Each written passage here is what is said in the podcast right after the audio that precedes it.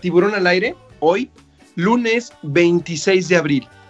Continuamos en este tema de pandemia, semáforo aquí en la Ciudad de México, semáforo, pues la verdad ya no sabemos con qué tintes, pero cada vez con más posibilidades de hacer cosas, con más riesgo quizá, con una vacunación lenta y con temas que nos llaman mucho la atención. Y es por eso que el día de hoy aquí en Tiburón al Aire, invité a una persona a la cual en lo personal admiro eh, desde hace mucho tiempo, como político, como por sus conocimientos en la economía, por su trayectoria como servidor público, y lo digo como es, por lo que es, y además en Twitter hoy es alguien que nos permite tener mucha claridad en los temas.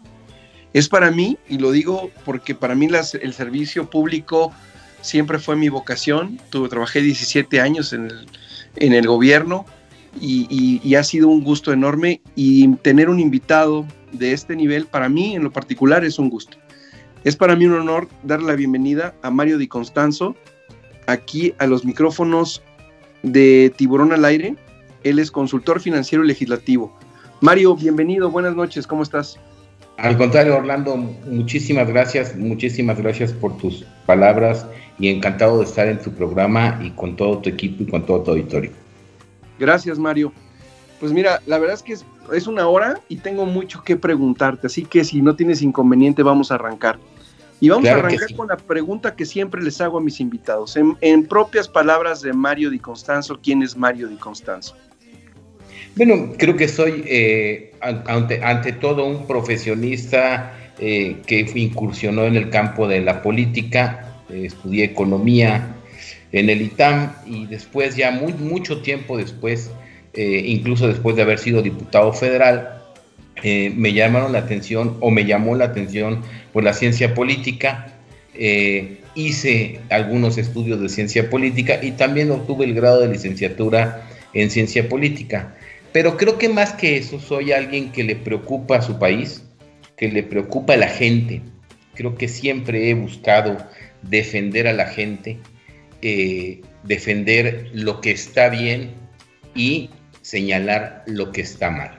Más allá de corrientes partidistas, eh, siempre me ha gustado ser una persona que señala lo que está bien y también señala lo que está mal, pero sobre todo creo que el deber del servidor público, del Estado, es que la gente esté mejor, toda la gente esté mejor.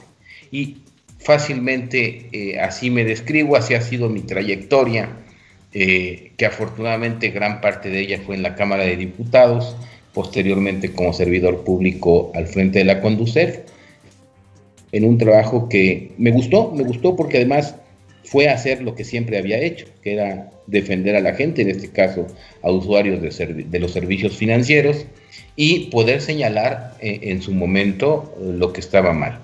Así me puedo describir, y es una, una persona que ama profundamente a su país. Eso es quizá lo que hoy hace más falta, querer más a nuestro país y defenderlo, pero ya entraremos en esos temas. Mario, Estamos en una cuarta transformación, así llamada por los que hoy ostentan el, el, poder, quienes están en el gobierno, porque así se decidió en las urnas hace dos años. ¿Cuál es tu balance de esta cuarta transformación después de más de dos años? Mira, el balance que yo te podría hacer sobre estos dos años de gobierno es un balance desafortunadamente negativo es, no, no solamente es un balance negativo, creo, y te lo digo sin temor a equivocarme, porque fui parte del movimiento de Andrés Manuel López Obrador, fui el secretario de Hacienda del gobierno legítimo en el 2006, y te puedo decir eh, que no es el programa alternativo de nación que él por mucho tiempo enarboló. Creo que algunas de las cosas que yo más he criticado y lo he señalado abiertamente, es por eso. Creo que ha sido un engaño, creo que ha sido algo en lo que yo en su momento eh, creí en el país que él decía eh, que se iba a hacer o que se quería construir, no tiene nada que ver lo que está pasando actualmente con lo que en ese momento incluso muchos creímos. ¿eh? A lo mejor luego se sumaron más mexicanos que decepcionados por lo que estaban viendo o por lo que se había visto en otras administraciones, pensaron que era un cambio. Pero definitivamente no es ninguna transformación eh, y, obviamente no es eh, ningún cambio. Creo que el país, lejos de transformarse, ha retrocedido y ha retrocedido porque eh, lo que se planeó no fue lo que se ejecutó o no es a donde supuestamente íbamos a caminar. Mario, el, el Andrés Manuel López Obrador que está en el poder es el verdadero Andrés Manuel, es decir, no era el, sin duda no es el Andrés Manuel opositor, pero su verdadera personalidad es esta, el poder mostró su verdadera personalidad.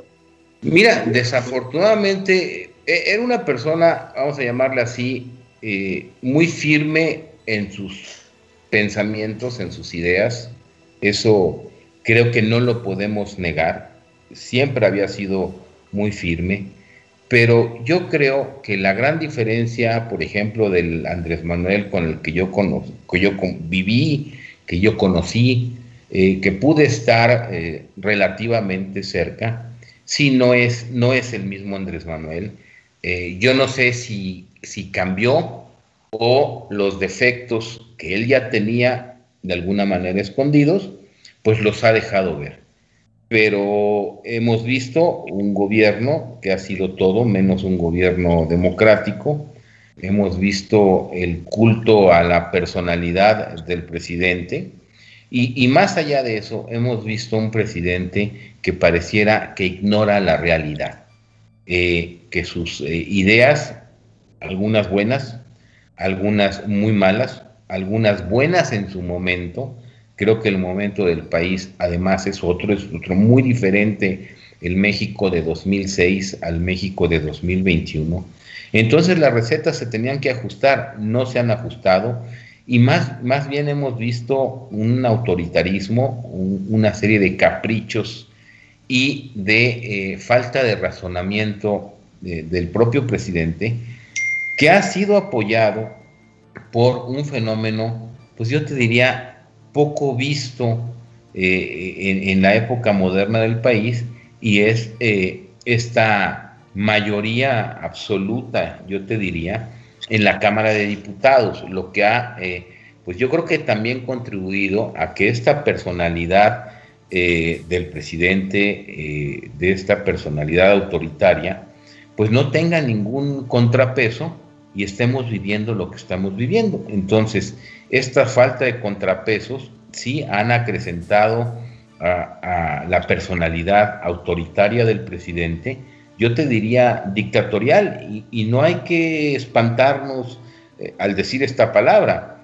Eh, el presidente hoy ha invadido eh, el, al poder legislativo, que controla, ha atacado al poder judicial, ha descalificado a la Auditoría Superior de la Federación, ha descalificado a los órganos autónomos y desde luego pues que esto genera eh, o da la impresión de ser eh, pues un absoluto autoritarismo que eh, bien puede ser calificado como, como una dictadura, un presidente centralista, un presidente que ha disminuido el gasto y las participaciones a las entidades federativas, que el gasto federalizado se ha concentrado, eh, hoy lo veía, en cinco entidades federativas, eh, y eh, pues esto da muestras del carácter autoritario y centralista del presidente. Esto no lo habíamos vivido desde hace mucho tiempo. Mi carrera fundamentalmente fue o se inició en la Cámara de Diputados,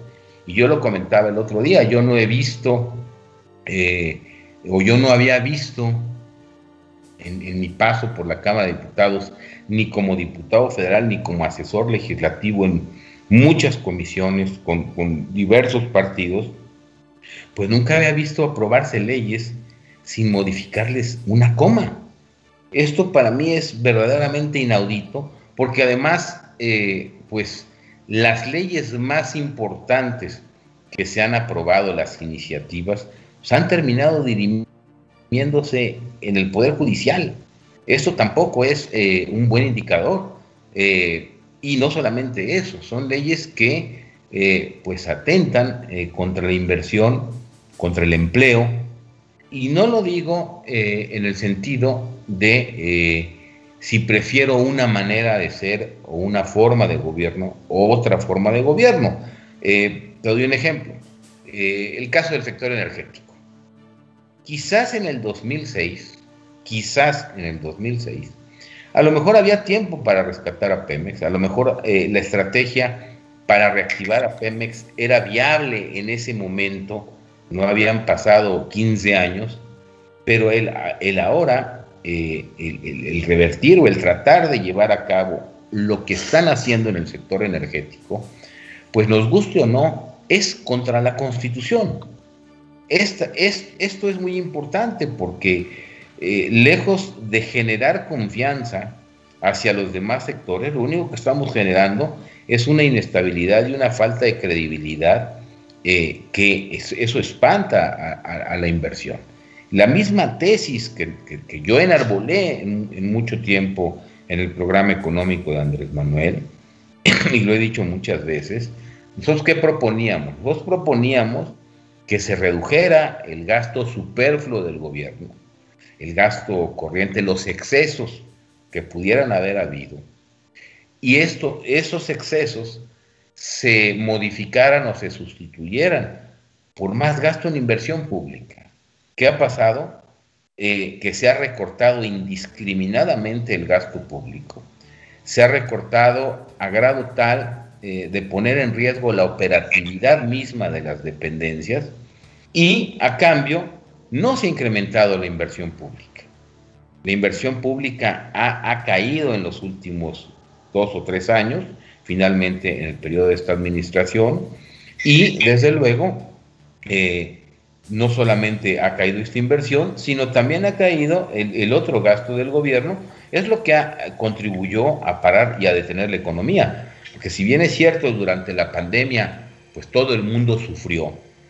Eh, los problemas de la economía mexicana se dan desde antes de la pandemia. Recordemos que 2019 ya la economía mexicana eh, no crece, cae ligeramente, que se da una contracción en la inversión pública, que se empiezan a desmantelar programas que venían trabajando, que podían ser mejorables, sí, todo en esta vida es mejorable, pero no eh, se optó por esa medida, que era limar las puntas en el sistema, limar lo que estaba mal.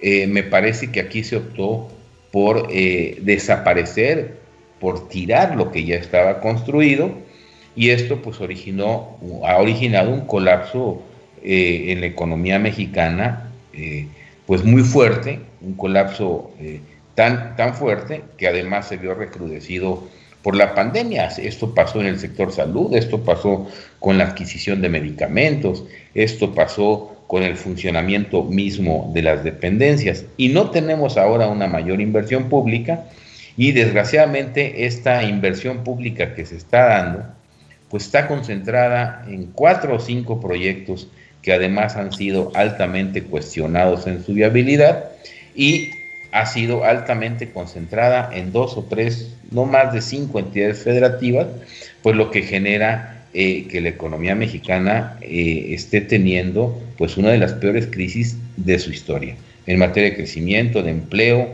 de deuda, estos dogmas en los que ha incurrido el presidente de decir, oigan, yo no voy a rescatar a ninguna empresa, no, no me voy a endeudar para rescatar a ninguna empresa, pues con un enfoque totalmente absurdo, porque además no se trataba de rescatar empresas, se trataba de rescatar fuentes de empleo.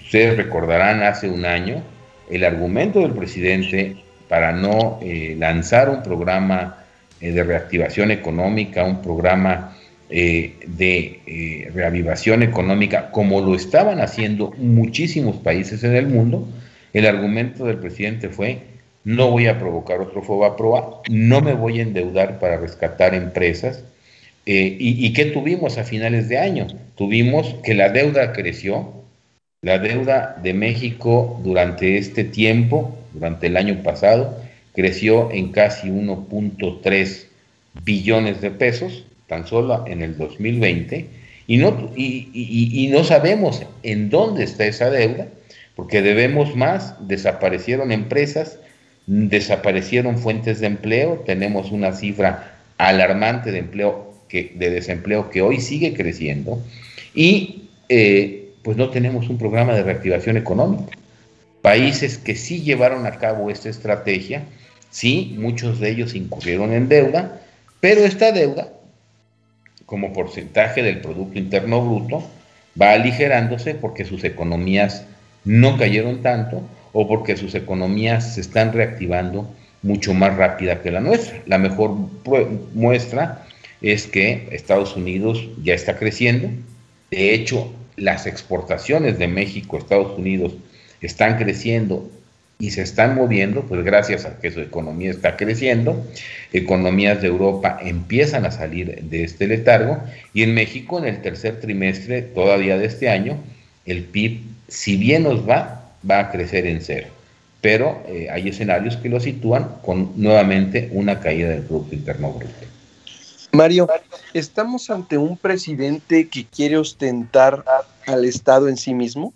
¿Él quiere ser todo el Estado? Esas tres figuras, porque además él entabla un diálogo con el, con el pueblo, que un pueblo que él solamente conoce y él solamente entiende. Estamos ante ese escenario hace rato dijiste la palabra dictador y que pareciera que nos diera miedo, pero cuando dices pasan una ley y no le cambian una coma porque además fue por instrucción, porque así lo pidió él, ¿estamos ante ese escenario de tener un presidente que se quiere ostentar como yo Estado? Pues sí, desgraciadamente, y, yo cada vez que escucho, porque además las veo, una mañanera, una declaración del presidente, pues no se me borra de mi cabeza la frase, y, muchos la recordarán, la campaña soy yo, ¿se acuerda? Eh, hace mucho tiempo, eh, y eh, eso, eso es preocupante porque él, él, él se quiere erigir pues como el único que tiene la verdad, la fuente de la justicia, además, y pues la fuente del derecho, todo, todo es de acuerdo a lo que él interprete y a lo que él mida. Desafortunadamente se quiere asumir y, comprar o, tener pues las funciones eh, de diversos poderes que integran un Estado. Ya ejerce la del Poder Ejecutivo y como vuelvo a decir, eh, ahora quiere ejercer la del Poder Legislativo que lo ha hecho y que se lo ha permitido esta composición de la Cámara de Diputados y recientemente eh, pues eh, con todo el tema de la reforma al Poder Judicial, pues quiere tomar el mando del Poder Judicial. Entonces sí, quiere ser una persona que ostente los tres poderes del Estado, lo cual pues contraviene cualquier tesis del Estado de Derecho. Mario, ¿qué, yo creo que nunca había llegado un presidente con todo a su favor, y eso a mí me hace mucho ruido, Mario.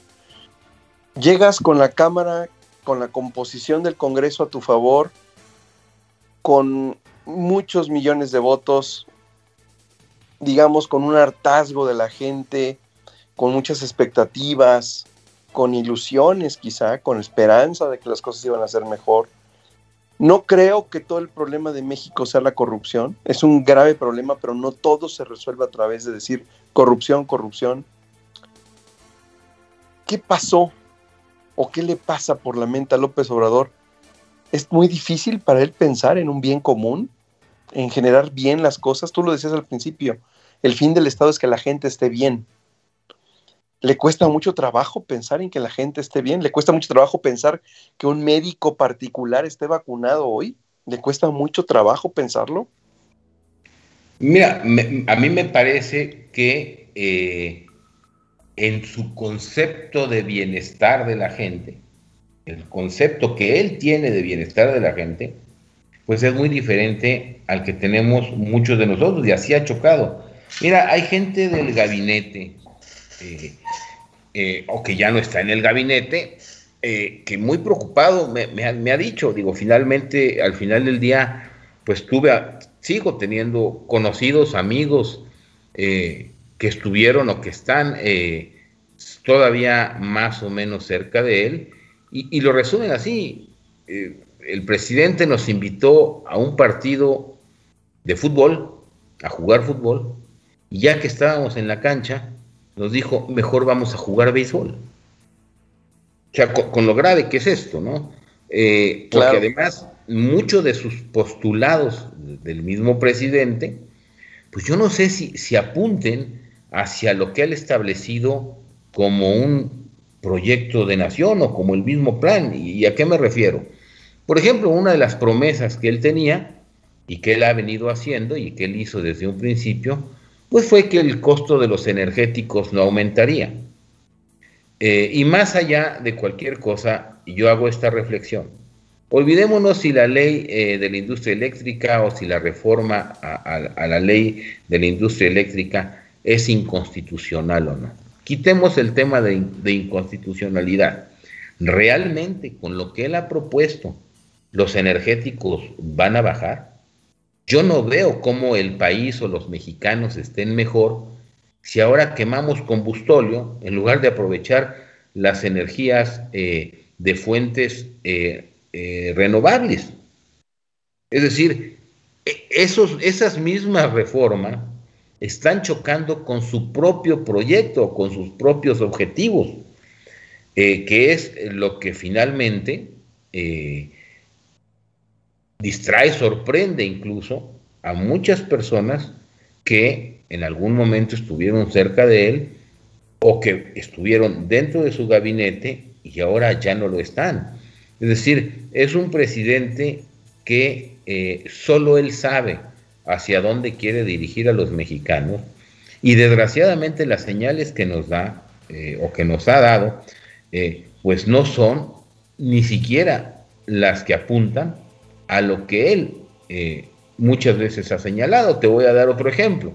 Es, un presidente que ha hablado y se ha cansado de hablar de, austeridad.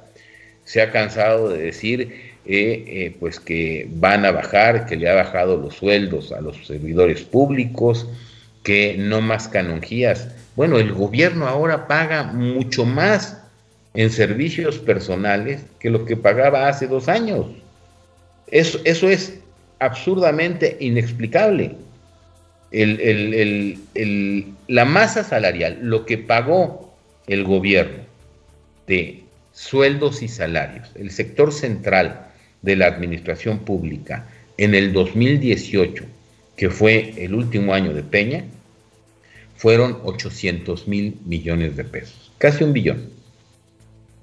En el presupuesto para 2021, el mismo concepto ahora el gobierno va a pagar casi 850 mil millones de pesos en sueldos y salarios.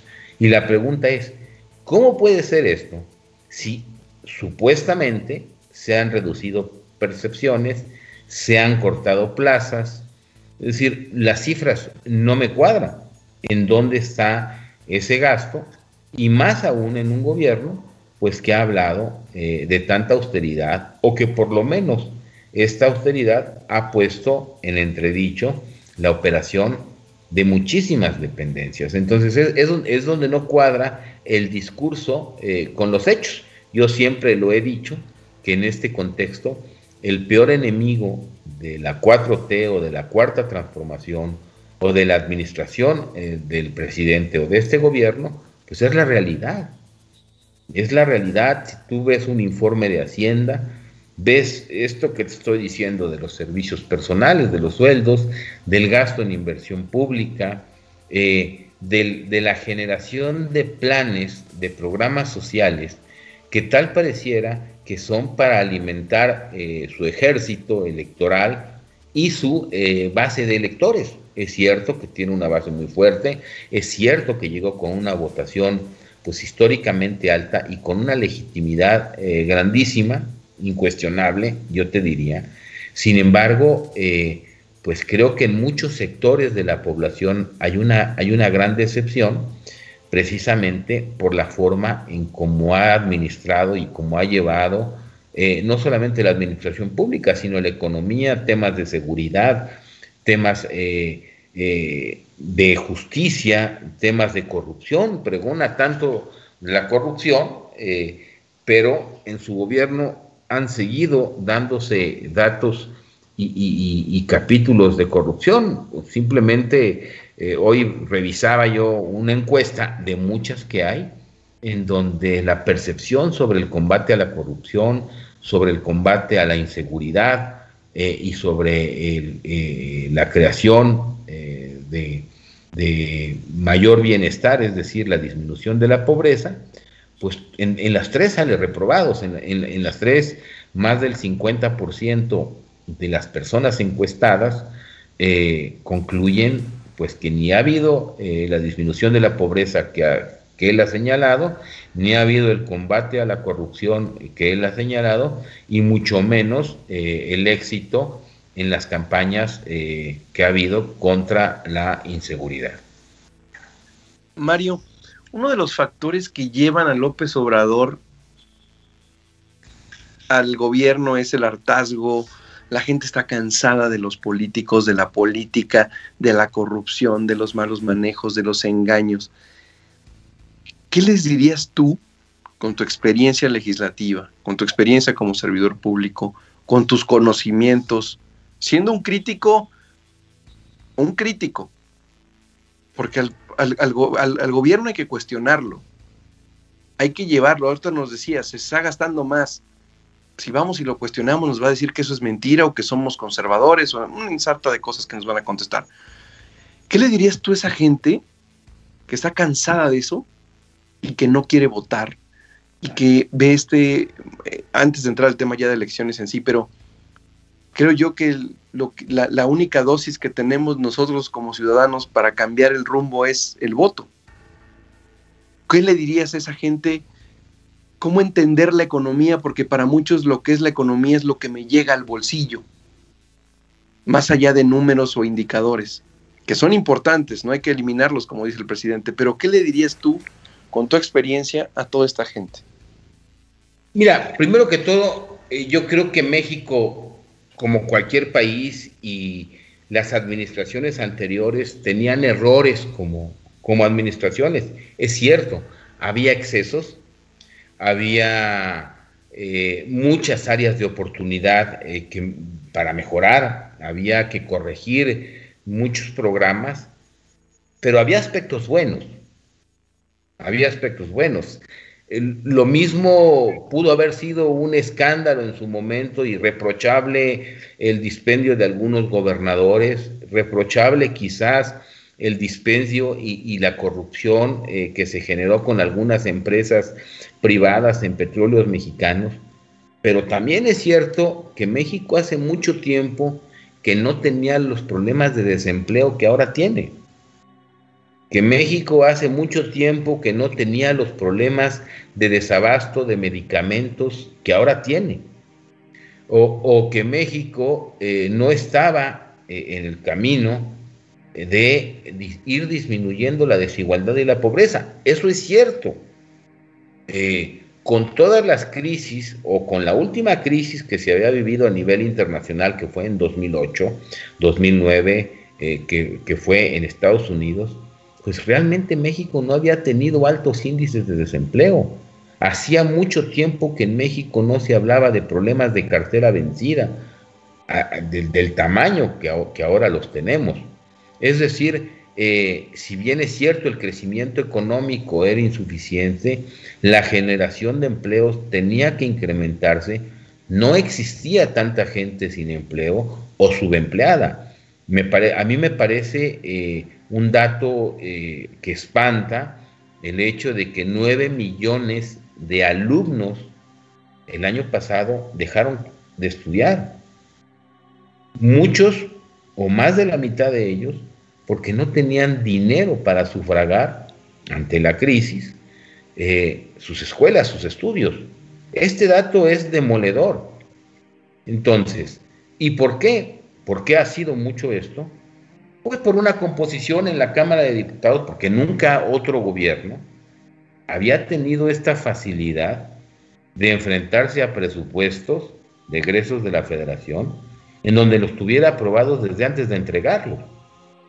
Ninguno, ni Peña, ni Calderón, ni Fox, bueno, creo que ni Cedillo, se enfrentó a esta gran posibilidad. De hecho, eh, yo como asesor de la Cámara de Diputados vi votaciones en el Pleno ya de presupuestos en que quedaban empatadas las votaciones. De ese tamaño era la tensión y de ese tamaño tenía que ser la discusión en la Cámara de Diputados y finalmente el saber ceder, el construir un presupuesto que ahorita no se discute y que precisamente este presupuesto es lo que ha orientado a la economía a estar pasando por lo que está pasando. Entonces, ¿qué le diría a la gente? Eh, incluso a aquellos que creen ferventemente o fervientemente en el proyecto de Andrés Manuel, que tiene que haber una equidad en la Cámara de Diputados para que se mejoren las leyes, para que no pasen estas reformas sin modificar una coma y que haya un proceso de discusión y de mejoramiento de las leyes y que la única manera de hacerlo es saliendo a votar este 6 de junio, pero incluso saliendo a votar para que exista una mayor equidad en la Cámara de Diputados. ¿Por qué? Pues porque si no la tenemos, ¿qué podemos esperar para la segunda parte de esta administración o de este gobierno? Pues lo que inmediatamente podemos esperar es que siga, que no cambie, que se siga haciendo lo mismo. Hoy, por ejemplo, hoy en este momento, en donde estamos, vamos a, verlo así, de una manera positiva, eh, unos más rápido, otros menos rápido, eh, supuestamente empezando a salir de esta, de esta pandemia a nivel mundial. Eh, no hay una sola medida para reactivar la economía. Hoy no la hay. Cuando muchos países no solamente apostaron por el tema de las vacunas, siguen inyectando incentivos a sus economías para reactivar eh, rápido el crecimiento, hoy en México no. Hoy en México el discurso es vamos bien cuando eh, incluso la inflación empieza a tomar niveles que no se habían visto en este país desde hace por lo menos dos o tres años. ¿Y qué implica la inflación para la gente? Que les alcance menos su quincena, que además es menor, porque seguramente si tuvieron la fortuna de encontrar ya un trabajo, lo están encontrando en el sector informal y su remuneración o su quincena es menor que la que tenían antes de la pandemia. Y esto en gran parte o en buena medida obedece a esta falta de discusión de programas de reactivación económica, de, gasto eh, en la Cámara de Diputados. Entonces yo le diría a la gente que tiene que salir a votar por el bien de ellos mismos, de su bolsillo, de las futuras, de sus hijos, porque México no puede seguir en esta, en esta estrategia en donde se ahuyentan cada vez más las inversiones. La mejor política social que existe es aquella que te genera un empleo bien remunerado. Creo que esa es la, mejor política social que puede existir. Si es cierto, eh, es deseable eh, que las personas, que los adultos mayores tengan una mejor pensión, que los trabajadores tengan una mejor pensión para el futuro, pero eso se logra eh, generando un mayor crecimiento económico.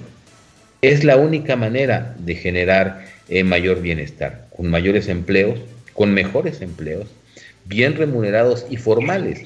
Si no hacemos eso, eh, pues vamos a seguir no solamente igual, yo creo que vamos a empeorar. Entonces, de ahí la importancia del voto incluso de este voto que induzca y que genere esta equidad en la Cámara de Diputados. Yo te diría, más importante que las propias gobernaturas, son importantes eh, y desgraciadamente es de, lo que más se habla, cómo van las encuestas para gubernaturas.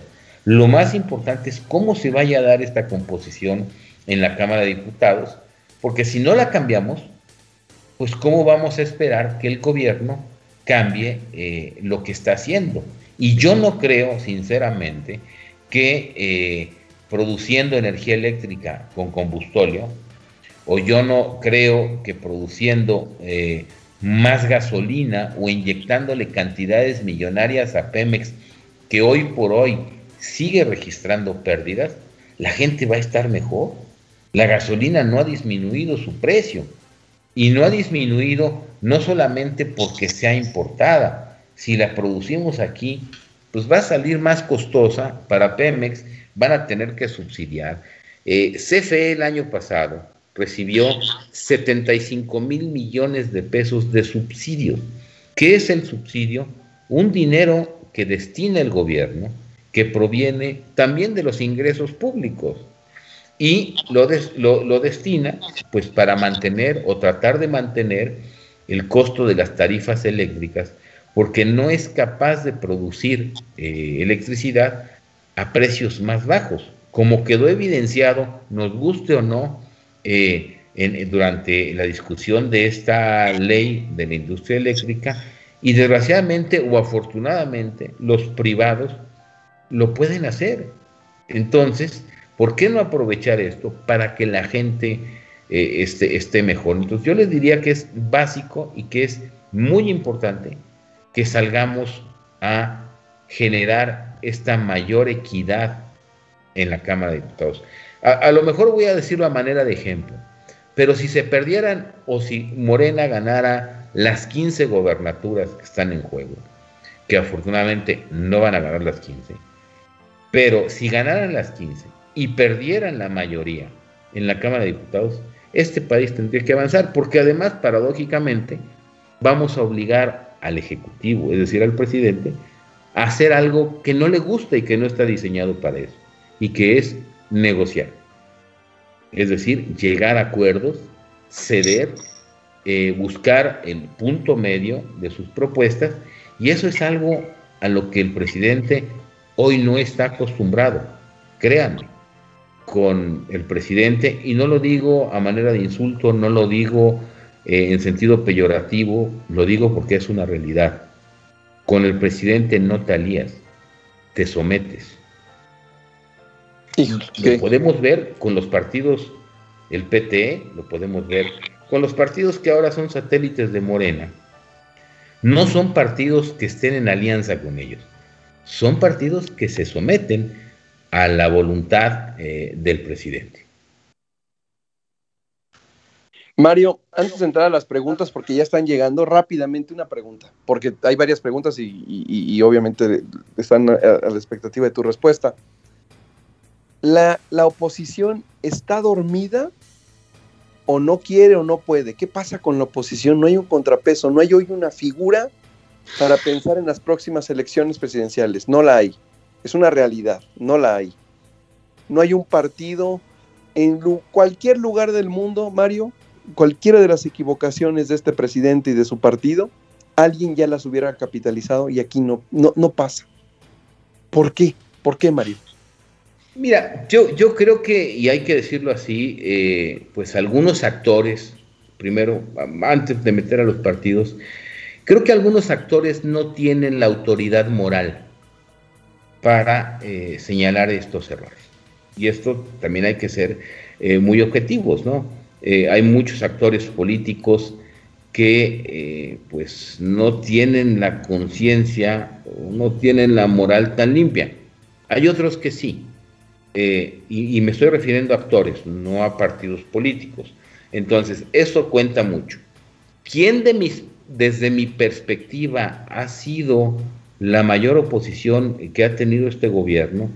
pues ha habido dos partidos que han jugado eh, más eh, bien a ser oposición, que han logrado medio construir una, oposición, aunque todavía no tengan actores eh, que despunten. Creo que Acción Nacional, desde mi punto de vista, es el partido que más oposición ha generado a este gobierno, que no le ha alcanzado, ¿sí? y, te lo puedo decir en en el argot legislativo, es eh, pues mientras tú no tengas el número de votos suficientes, eh, te van a dar el derecho de pataleo, nada más. Y el derecho de pataleo, pues es tratar de meter una reserva en una ley que tú sabes que no, vas, que no va a proceder porque ya hay una consigna de la mayoría. Eh, el, segundo es Movimiento Ciudadano, que ha, buscado hacer su esfuerzo. Creo que no les da el tamaño ni, tienen los líderes tan grandes en este momento, pero yo creo que también hay tiempo para que surjan estos líderes. Y lo que tenemos que hacer es, tratar de fomentar y de cultivar a quienes vayamos viendo es, estas eh, pues raíces, eh, eh, estas, estos genes de posibles líderes, pero no nos debemos de preocupar tampoco en el corto plazo. Creo que en el corto plazo lo que tenemos que hacer es detener el avance legislativo de Morena en la Cámara de Diputados. Yo insisto, eh, en que esto es fundamental. No podemos también revertir eh, de un día para otro la legitimidad, eh, todavía el peso electoral, el peso que tiene tanto el presidente como su partido, su partido en, mucho menor medida, pero no podemos escatimar o subestimar el peso que tiene y la popularidad que tiene el presidente en muchos sectores y queriendo eh, voltear la moneda de un día para otro. Eh, así como eh, la llegada de Andrés Manuel a la presidencia no se gestó de un día para otro, lo que sí, se, lo que sí sucedió es que en el 2018 se le alinearon muchas circunstancias, se le alinearon muchos astros, ¿no? El, hartazgo de, algunos actos de corrupción y de corrupción de administraciones anteriores, el hartazgo de una inseguridad eh, que era creciente, me parece que esto mismo contribuyó. Y también, no hay que descartarlo, eh, pues el, el arribismo de algunos integrantes o grupos en partidos políticos, pues que vieron que lo mejor era saltar del barco y saltar al otro barco, porque ahí, ahí tenemos los ejemplos, ¿no? Eh, yo creo, haciendo números rápidos, que de los eh, famosos 30 millones de votos eh, que tuvo Andrés Manuel, el, presidente en la elección de 2018, pues tiene un voto duro, ¿sí? De unos 15 millones, y el resto fue pues un voto flotante que se lo dieron gente que ya tenía un hartazgo de lo que se estaba buscando, que pensó que esto podía ser una tercera vía, que está ampliamente decepcionada, y otro tanto de eh, arribistas eh, que vieron eh, que el barco se hundía de este lado y que prefirieron saltar aquel. Ahí tenemos a la vista muchos actores políticos. luego entonces creo que las condiciones que se vivieron en el 2018 no necesariamente se reproducirán en este 2021, por lo que la, generación de algún eh, pues nuevo líder o alguna nueva cara se va a dar. ¿Cuál es, creo, nuestro deber como ciudadanos? Eh, es de contribuir a fortalecer esta, esta oposición, que ya eh, en algún momento tendrá que salir un líder, que desde mi punto de vista tendría que ser una cara nueva.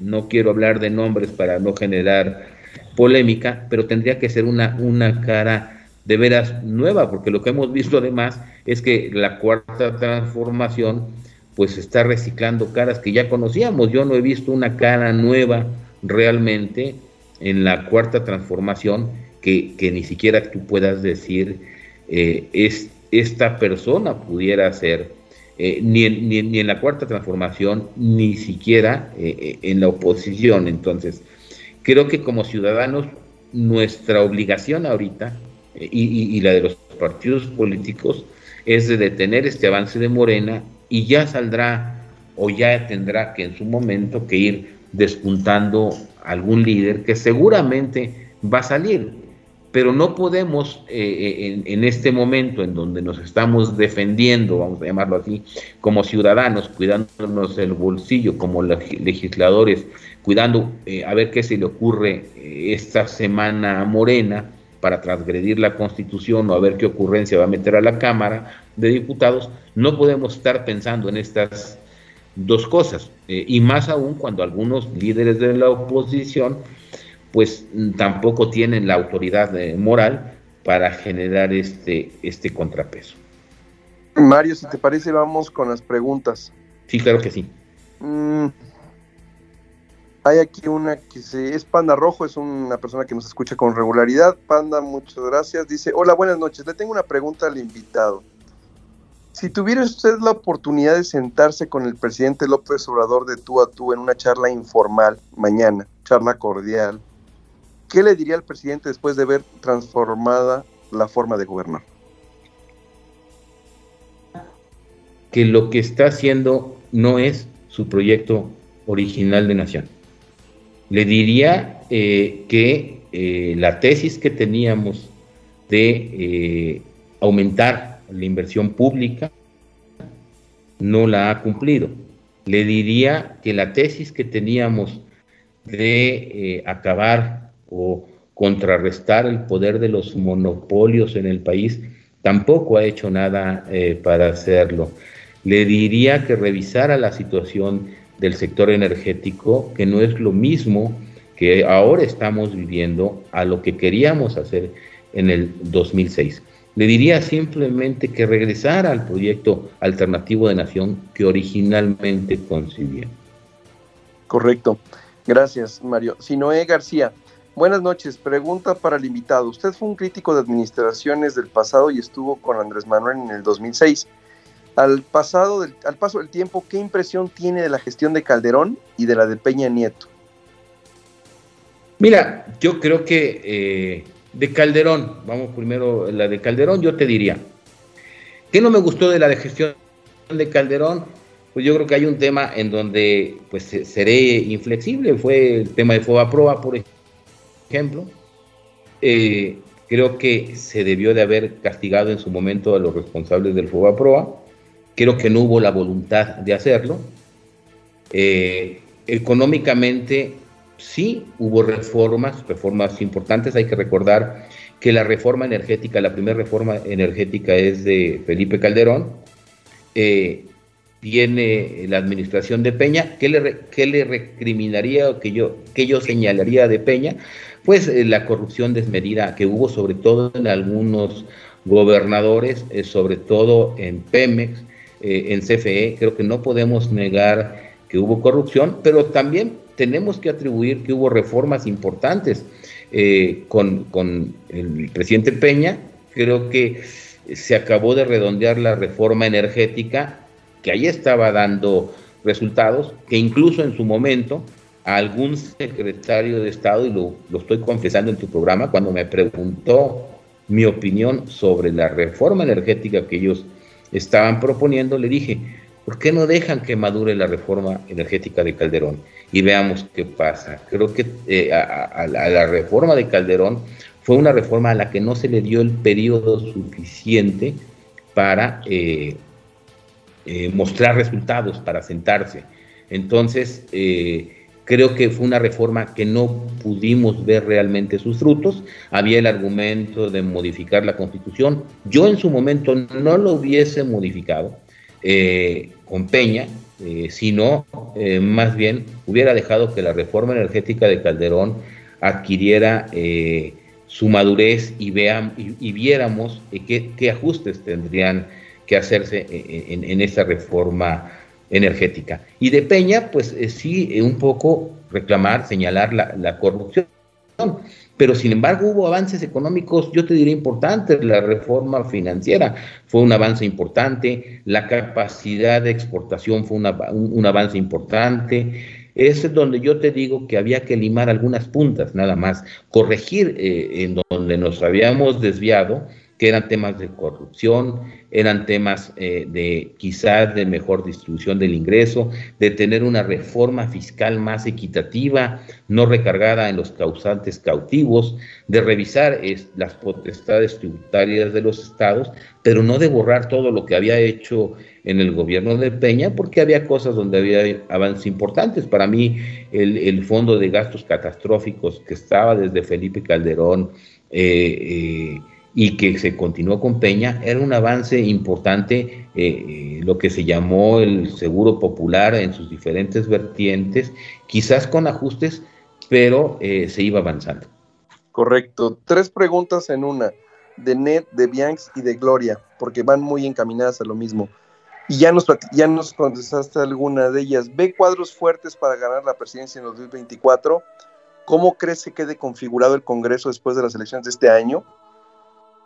Y a la oposición, ¿qué le dirías si es que existe la oposición? Porque es lo que te digo, Mario, la gente pareciera que cree que no hay un contrapeso, que hoy el contrapeso es Loret de Mola o, Broso, ¿no? Que no hay una oposición realmente. ¿Qué, qué opinas de esas preguntas? Bueno, primero que todo, ¿qué le diría? ¿Qué, esperaría yo? Eh, y, y, qué estoy haciendo activamente para que suceda? Pues que Morena no tenga mayoría en la Cámara de Diputados. Yo esperaría que al menos pierda la mayoría calificada, es decir, la posibilidad de hacer reformas constitucionales. Sería un gran éxito que además de esto perdiera la mayoría simple, digamos, que fueran menos de 250 diputados Morena y sus aliados, porque esto eh, generaría mayor discusión. ¿Qué le pediría a la oposición? A lo mejor es un poco tarde, eh, le pediría eh, que lanzaran, que mandaran, que tuviéramos diputados más estudiosos, que tuviéramos diputados que verdaderamente se metieran en los temas, y que hablaran y que construyeran y que hicieran propuestas constructivas. Creo que eso hace falta mucho en la Cámara de Diputados y no en esta legislatura, en todas, que se metan no solamente a trabajar por sus distritos, sino en la construcción de propuestas y acuerdos. No se requiere o no se busca tener una mayoría eh, legislativa desde mi punto de vista de la oposición para detener y rebotar cualquier propuesta, porque caeríamos en el oscurantismo pero sí para mejorar y quitar y cambiar lo que ha estado mal eh, hasta este momento. Les voy a dar un ejemplo muy rápido. Eh, para mí el programa Jóvenes Construyendo ah, el Futuro pues, es uno de los más absurdos y más con esta crisis que estamos viviendo. ¿De qué sirve becar a jóvenes para que aprendan un oficio si saliendo no van a tener dónde trabajar porque las empresas han desaparecido por el tema de la crisis? ¿no? Entonces, creo que eh, debemos de construir mejores programas sociales, y creo que había buenos programas sociales, pero también es cierto que tenemos que eh, corregir lo que está mal y que no podemos destruir todo el pasado. Es, ha sido uno de los errores más graves de este gobierno, es destruir instituciones sin tener una, la creación de una nueva. Pues ahí está el INSABI que eh, sustituyó al Seguro Popular. Andrés Manuel decía que el Seguro Popular no era seguro ni mucho menos popular. el INSABI no es nada. Entonces, creo que este tipo de, anuncios demagógicos o de programas demagógicos son lo que, con lo que tenemos que cambiar. ¿Y qué le diría a la oposición? Precisamente esto, que nos pongamos a trabajar en construir buenas propuestas, buenos acuerdos, eh, que tengamos diputados que estudien las leyes, que vean qué es lo mejor, eh, que estén metidos en, cada uno de sus temas y sin duda alguno, sin duda alguna en su momento va a surgir una cara eh, que pueda eh, enarbolar un, nuevo proyecto de país o una tercera vía, como la señalo, porque ya tuvimos una vía de administraciones anteriores, tenemos esta que es que tampoco es lo que México quiere o que lo que México necesita, entonces tenemos y sin lugar a dudas tiene que surgir pues lo que ella ha llamado una tercera vía y que posiblemente no sea en los partidos ni satélites de Morena ni en los partidos que normalmente hemos conocido donde se dé, tiene que ser una persona. Eh, en el caso, por ejemplo, yo recuerdo en el caso de Francia, pues eh, eh, el, presidente, el primer ministro de, Francia, pues realmente surgió de un momento a otro. Y, yo creo que esas son las circunstancias en donde dejemos que nazcan los líderes. Preocupémonos en este momento por detener el avance de Morena, porque si sigue avanzando, mucho menos probable va a ser el surgimiento de un líder. Mario, antes de que vamos, llegamos ya casi al final del programa, antes de que nos presentes tu canción y agradecerte tu compañía el día de hoy, te pregunto, ¿tú lo conoces? ¿Trabajaste con él? ¿Crearon un proyecto? ¿Está en su mente la reelección presidencial? Mira, es una pregunta complicada en el sentido de que sería difícil que yo te dijera 100% sí, sí. Pero lo que sí es cierto es que él está convencido, y creo que se ha convencido más, que en seis años no le alcanza para su proyecto. Que a lo mejor te puedo decir, no sé cuál es hoy. Pero sí, él debe estar consciente, él debe estar pensando que, que estos seis años no van a ser suficientes para generar el cambio que él quiere. Y eso es lo que me preocupa, porque el querer concentrar tanta autoridad, el querer concentrar, vamos a llamarla así, los tres poderes del Estado en una sola persona, uno es para acelerar los cambios que él quiere en el modelo de país que él tiene en la cabeza. ¿Qué nos ha dejado ver de ese modelo de país? Y lo digo con mucho respeto, pues que México, él piensa que México es un municipio de 150 personas en donde él puede decidir y tocar la campana, llamar al pueblo a una asamblea general y decidir sobre el destino del municipio. Y creo que ahí está totalmente equivocado. Entonces, sí eh, lo puede estar pensando si él se da cuenta que estos seis años no le van a dar para llevar a cabo la transformación que él tiene en la cabeza, porque tampoco nos ha dejado ver claramente hacia dónde quiere llevar esa transformación. Mario, muchísimas gracias por acompañarnos el día de hoy. Me encantaría dejar abierta una segunda entrevista después de las elecciones, si me lo permites, invitarte nuevamente aquí a tu casa Tiburón al aire. La verdad es que se quedaron algunas preguntas. Gracias a todos los que nos escribieron. Te mando saludos el arquitecto Carlos Rosas, también te sigue por vía Twitter. Em, mucha gente eh, tiene ese interés de conocer qué pasa en la cabeza de López Obrador cuando pareciera que las cosas iban a poder ir mejor y van peor y pintan para peor, ¿no?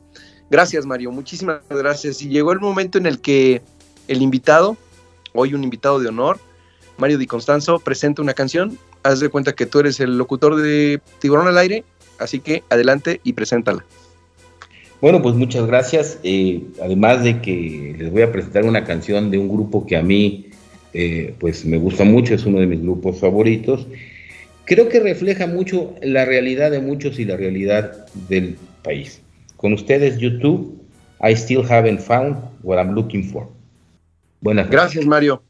Gracias, en verdad, infinitas gracias por lo que escribes todos los días, porque nos llevas a la reflexión y porque es lo que hoy México necesita hay que pensar y hay que reflexionar y hay que cuestionar. Y sobre todo, como bien nos los dijiste, hay que salir a votar. Es la única forma. Si nos escucharon, fueron parte de un gran momento. Mi nombre es Orlando Casanova y nos escuchamos en la próxima de Tiburón en el Aire. Gracias.